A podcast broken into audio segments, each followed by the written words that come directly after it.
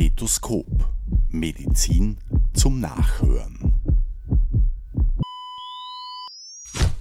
Liebe Zuhörerinnen und Zuhörer, in der heutigen Folge von RX Kompakt besprechen Dr. Michael Kaiser und Dr. Christoph Österreicher SSRIs. Wir wünschen viel Vergnügen beim Zuhören.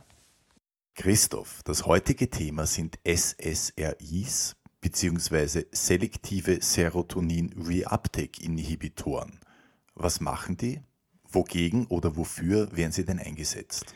Wie der Name schon sagt, hemmen sie die Wiederaufnahme von Serotonin aus dem synaptischen Spalt in die Präsynapse. Dadurch erhöht sich die Konzentration von Serotonin im synaptischen Spalt. Serotonin ist ja auch gemeinhin bekannt als das Glückshormon und durch diese selektive Hemmung der Wiederaufnahme entstehen natürlich auch entsprechende Effekte. Damit wären wir eigentlich schon bei den Indikationen. SSRIs sind ja die Erstlinientherapie bei der Depression. Andere Indikationen wären Bulimie nervose und auch noch Angststörungen. Obwohl man sagen muss, dass nicht jeder Vertreter, das ist eine große Menge, auch die entsprechende Zulassung hat. Ich finde das Spannende an diesem Wirkmechanismus ist ja die Tatsache, dass wir hier auch sehen, dass es mehrere Möglichkeiten im Körper gibt, wie Neurotransmitter aus dem synaptischen Spalt entfernt werden. Können auf der einen Seite abgebaut werden, beziehungsweise bei komplexeren oder energetisch aufwendiger zu synthetisierenden Neurotransmittern werden diese sozusagen recycelt. Serotonin entsteht ja aus einer Aminosäure, dem Tryptophan, das wir mit der Nahrung zu uns nehmen und ich möchte jetzt nicht die Biochemie bemühen, aber das sind eine Reihe von Schritten notwendig, damit nachher das fertige Serotonin entsteht. Und das ist natürlich energetisch aufwendig. Deswegen wollen wir das nicht einfach durch Degradation aus dem synaptischen Spalt entfernen, sondern wir gehen sehr vorsichtig und bedenklich damit um und sehr sparsam. Jetzt möchte ich wieder dein Wissen bemühen, weil man hört ja schon bei den SSRIs, offensichtlich hat man sich irgendwann mal darauf konzentriert, selektive Inhibitoren in diesem Neurotransmittersystem zu entwickeln. Und das muss ja einen Grund haben. Da bin ich schon gespannt auf deine Ausführungen bei der Geschichte der Entwicklung. Also wenn wir uns jetzt die Entwicklung der Antidepressiva anschauen, dann müssen wir festhalten, dass es sich hierbei um eine sehr junge Substanzklasse handelt weil das erste Antidepressivum ist im Jahr 1958 auf den Markt gekommen. Also wenn wir das jetzt mit Aspirin vergleichen, ist das Aspirin mehr als doppelt so alt. Und das waren damals sogenannte Trizyklika, die vorwiegend verwendet wurden. Basierend auf der chemischen Struktur. Basierend auf der chemischen Struktur. Natürlich hat es vorher Monoamino-Oxidase-Inhibitoren gegeben, also die MAO-Hämmer, die sind sehr potent, aber wie so oft, wo viel Potenz ist, gibt es viele Nebenwirkungen. In Wirklichkeit ist die gesamte Geschichte der Entwicklung der Antidepressiva davon geprägt, das Nebenwirkungsprofil zu optimieren. Die Grundidee der Trizyklika war, man hat eine Reihe von Substanzen analysiert, die bereits psychotrope Effekte hatten, jetzt von anxiolytisch bis schmerzlindernd und so weiter und so fort, und hat dann die ersten Trizyklika entwickelt. Die Trizyklika sind nun nicht selektiv auf Serotonin-Reuptake gerichtet, sondern sie hemmen auch den Noradrenalin-Reuptake im synaptischen Spalt. Nicht nur den, wenn man sich jetzt die Transportsysteme oder die Rezeptoren ansieht, die von trizyklischen Antidepressivern benutzt werden, dann hat man eben den Noradrenalin-Transporter, wie du richtig gesagt hast, auch den Serotonintransporter. Es greift auch in das muskarinerge System ein, blockiert M1-Rezeptoren. Sie haben auch einen Einfluss auf das sympathische Nervensystem. Sie blockieren Alpha-1 und auch die präsynaptischen Alpha-2-Rezeptoren, blockieren auch den H1-Rezeptor. Und wir haben schon erwähnt, dass den, den Serotoninrezeptor, das wäre der 5-Hydroxytryptamin-2A-Rezeptor, den blockieren sie auch. Und diesen unterschiedlichen Einfluss auf die verschiedenen Transportsysteme können auch unterschiedliche Wirkungen spezifisch zugeordnet werden. Also mit der Noradrenalin-Wiederaufnahmehemmung ist eine Antriebssteigerung, eine psychomotorische Aktivierung, sympathomimetische Wirkung vergesellschaftet.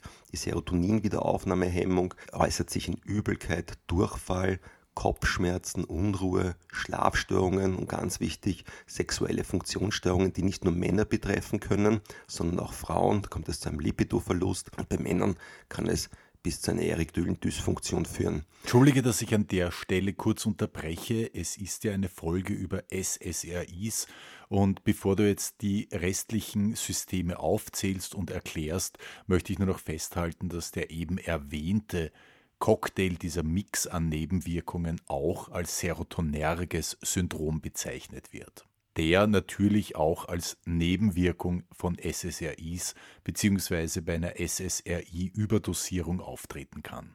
Mit der Hemmung von Muskarinrezeptoren, da hat man eigentlich diese Atropinvergiftung, die wir alle auch schon gelernt haben. Das wäre die Sekretionshemmung der Speicheldrüsen. Eine Akkommodationsstörung kennen wir aus der Augenheilkunde. Obstipation Miktionsstörungen und natürlich auch eine Tachykardie durch die Hemmung von Alpha-1 und Alpha-2-Rezeptoren.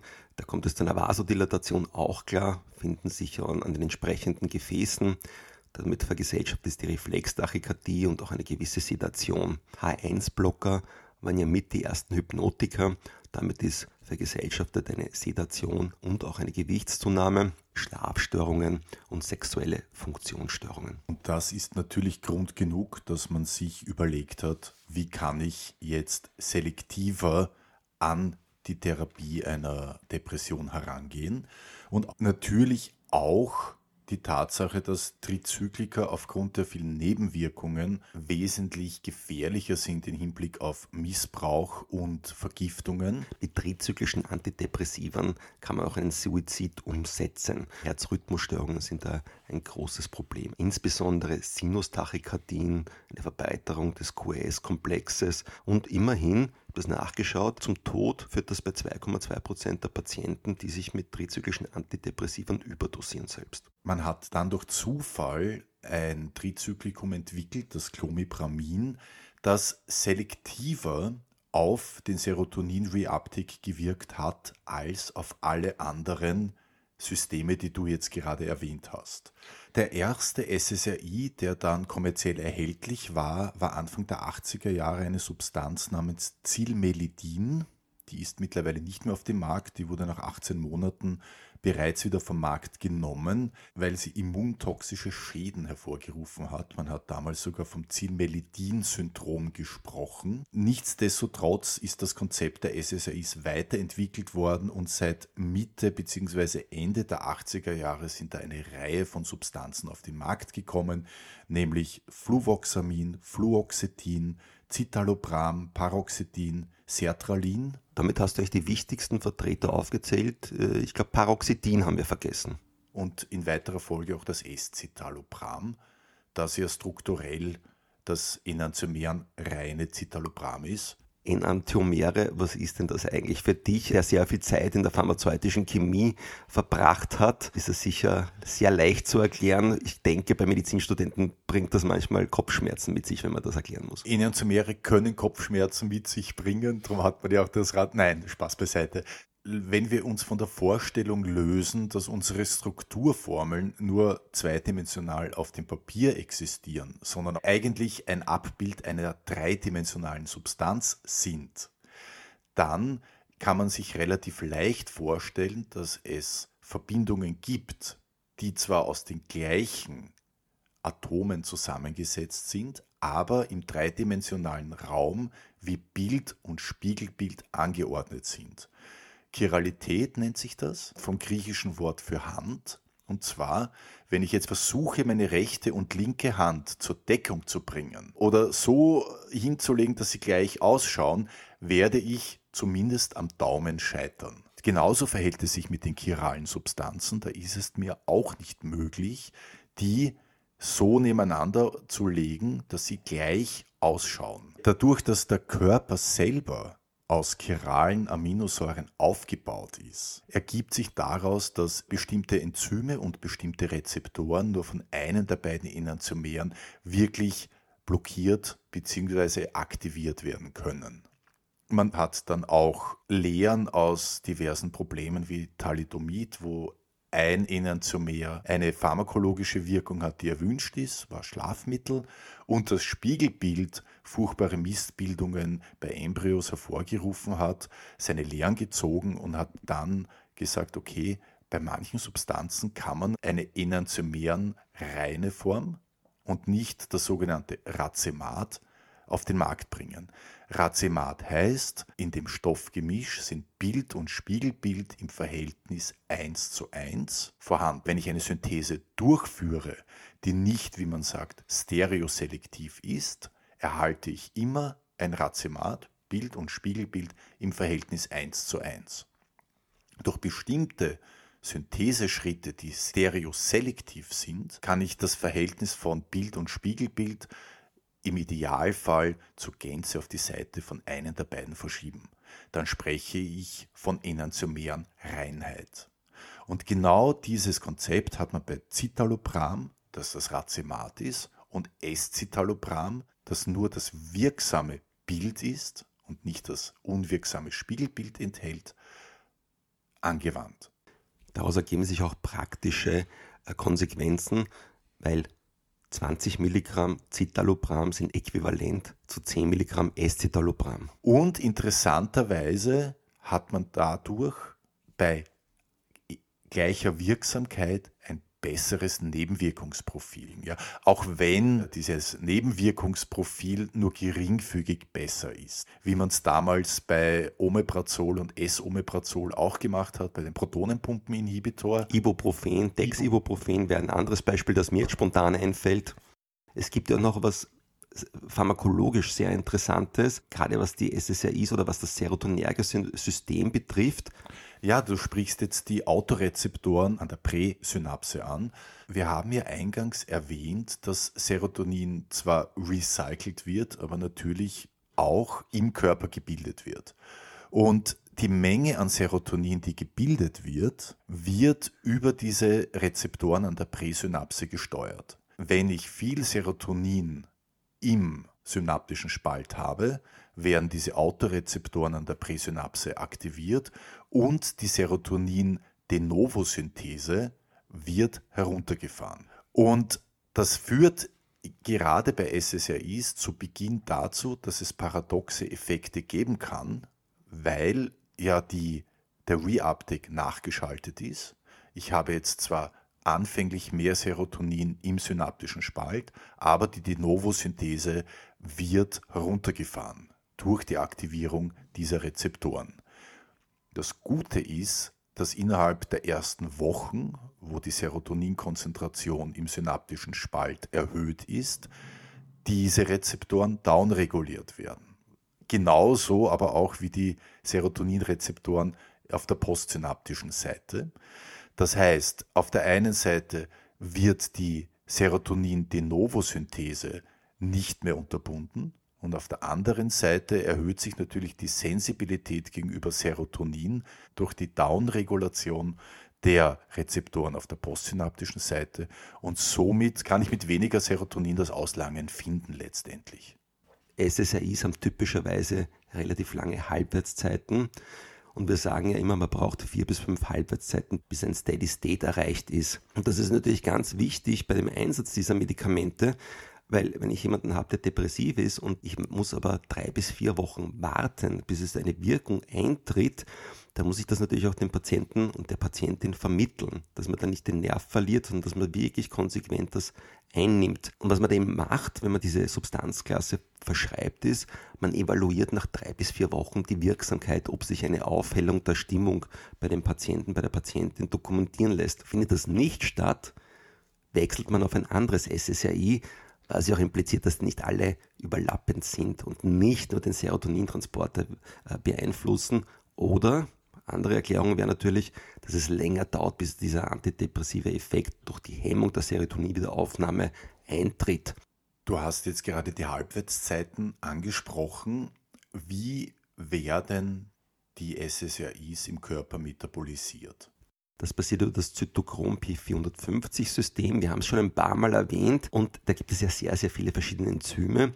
Und das Faszinierende dabei ist, obwohl diese Substanzen ja auch teilweise sehr ähnlich sind in der Struktur, gibt es nicht ein Hauptenzym, das für die Verstoffwechslung der genannten SSRIs verantwortlich ist, sondern da gibt es sehr, sehr große Unterschiede und eine Selektivität für ZYP 3A4, 2C19, 1A2. Das können wir jetzt nicht im Einzelfall besprechen.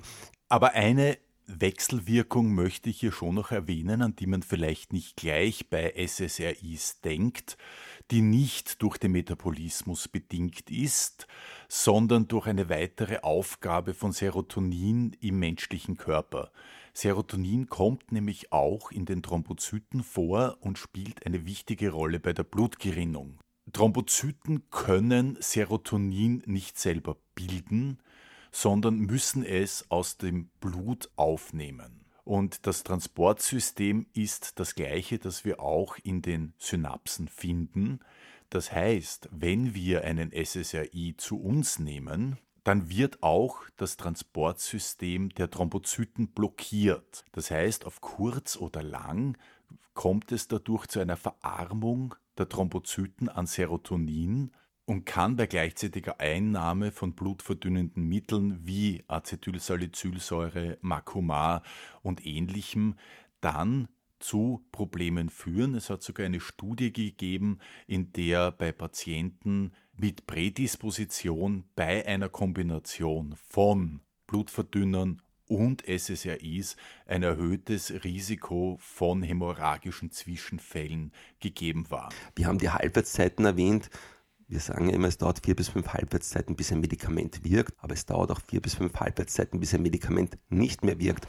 Und das ist natürlich ein Problem, weil wenn jetzt Patienten, die erfolgreich mit einem SSRI therapiert werden und bei denen die entsprechende Wirkung, also die Stimmungsaufhellung auftritt, dann gibt es natürlich auch das Problem der Therapieadherenz. Patienten denken sich, sie alles wunderbar, ich setze das Medikament ab und in den ersten zwei Wochen werden sie keinen Wirkungsverlust wahrnehmen des SSRIs, sich daher denken, ich brauche das Medikament eh nicht mehr und nach drei, vier, fünf Wochen kann dann der Wirkungsverlust eintreten und dann beginnt eigentlich das Spiel wieder von vorne, man muss wieder beginnen mit der Therapie. Und vielleicht sollten wir das dann an der Stelle erwähnen, dass die Halbwertszeiten der SSRIs ja unterschiedlich sind und von 21 Stunden beim Paroxetin bis circa fünf Tagen beim Fluoxetin liegen. Das heißt, man sieht hier schon, wenn wir jetzt von Grad Fluoxetin sagen, vier bis fünf Halbwertszeiten, da sind wir schon bei fast bei gut drei, vier Wochen, bis der Wirkstoffspiegel vollständig aufgebaut ist und auf der anderen Seite auch drei bis vier Wochen, bis der Wirkstoffspiegel wieder zur Gänze abgebaut ist. Das ist dann schon ein bisschen so, wie mit einem Kreuzfahrtschiff zu versuchen, Slalom zu fahren. Ja. Na gut, dann würde ich sagen, das war's mit den SSRIs. Zum ersten Mal, dass wir uns ein Medikament äh, vorgenommen haben, das im Gehirn wirkt. Stimmt. Ja. Und das werden wir fortsetzen. Das nächste Mal mit Benzodiazepinen wünsche ich mir von dir. Gut, dann machen wir die nächste Folge, die wir zum Thema Gehirn machen, über Benzodiazepine. In diesem Sinne. Wir machen weiter. Das machen wir. Sie hörten Dr. Michael Kaiser und Dr. Christoph Österreicher in der Serie RX Kompakt. Vielen Dank für Ihr Zuhören. Stethoskop. Medizin zum Nachhören.